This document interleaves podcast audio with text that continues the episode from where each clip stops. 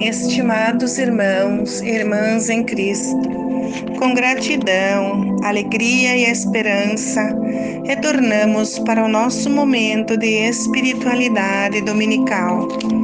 Na liturgia de hoje, a palavra do Senhor nos mostra que quem ouve o chamado de Deus e responde com suas atitudes, está convicto que vale a pena seguir os ensinamentos que trazem a redenção. Participar da Eucaristia é participar do banquete eterno do amor. Na primeira leitura, o profeta Isaías profetiza o cumprimento das promessas divinas e a alegria ao alcançar o monte onde o Senhor dos Exércitos dará para todos os povos um banquete com ricas iguarias. Naquele dia dirá: Este é o Senhor nosso Deus. Esperamos nele até que nos salvou. É o Senhor que temos confiado. Vamos alegrar-nos e exultar-nos por nos ter salvado. A segunda leitura, Paulo revela aos Filipenses: Eu aprendi o segredo de viver em qualquer situação, na miséria, na fartura, na sobra ou na necessidade, em todas as dificuldades, pois tudo posso naquele que me dá força. O meu Deus proverá esplendidamente. Paulo viveu a experiência de viver a abundância do amor em todos os momentos de dificuldades e necessidades. Ele nos ensina que a confiança no Senhor não pode variar conforme a situação que vivemos, seja na abundância ou na miséria. É a fé em Deus que fortifica o coração fiel para dar testemunho do Evangelho.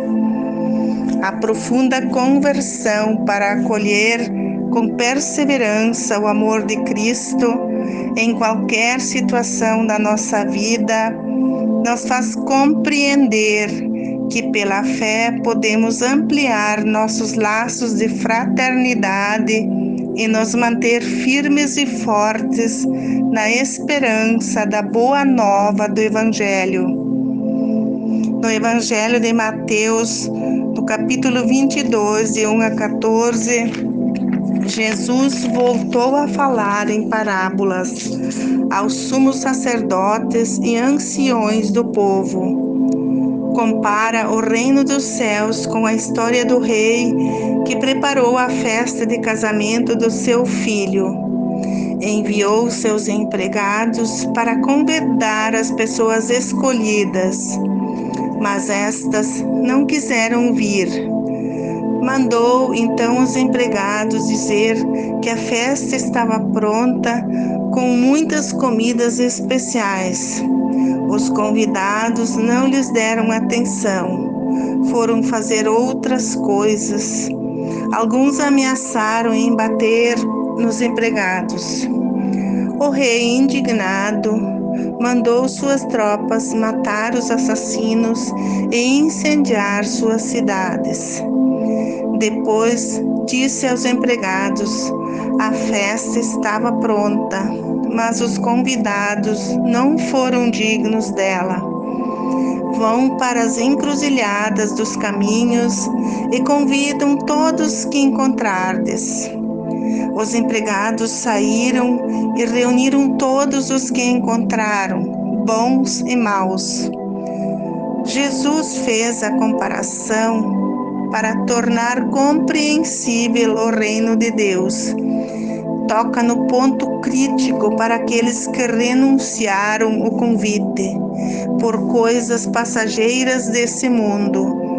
Não acolheram o projeto porque tinham outros afazeres.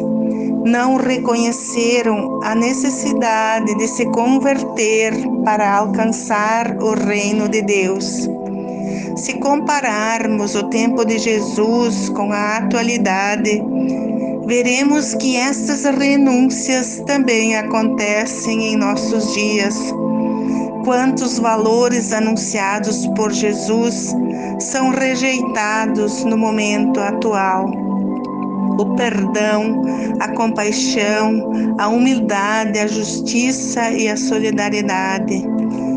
Quantos entram na festa, mas não estão preparados? aceitam o convite para tirar proveito em benefício próprio. Aparecem só quando precisam na comunidade e muitas vezes de forma incoerente.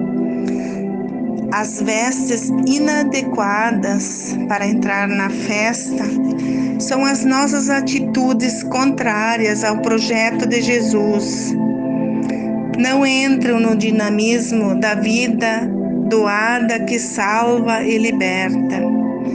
Cada um de nós deve se avaliar e examinar suas atitudes apresentadas diante de Jesus e dos irmãos.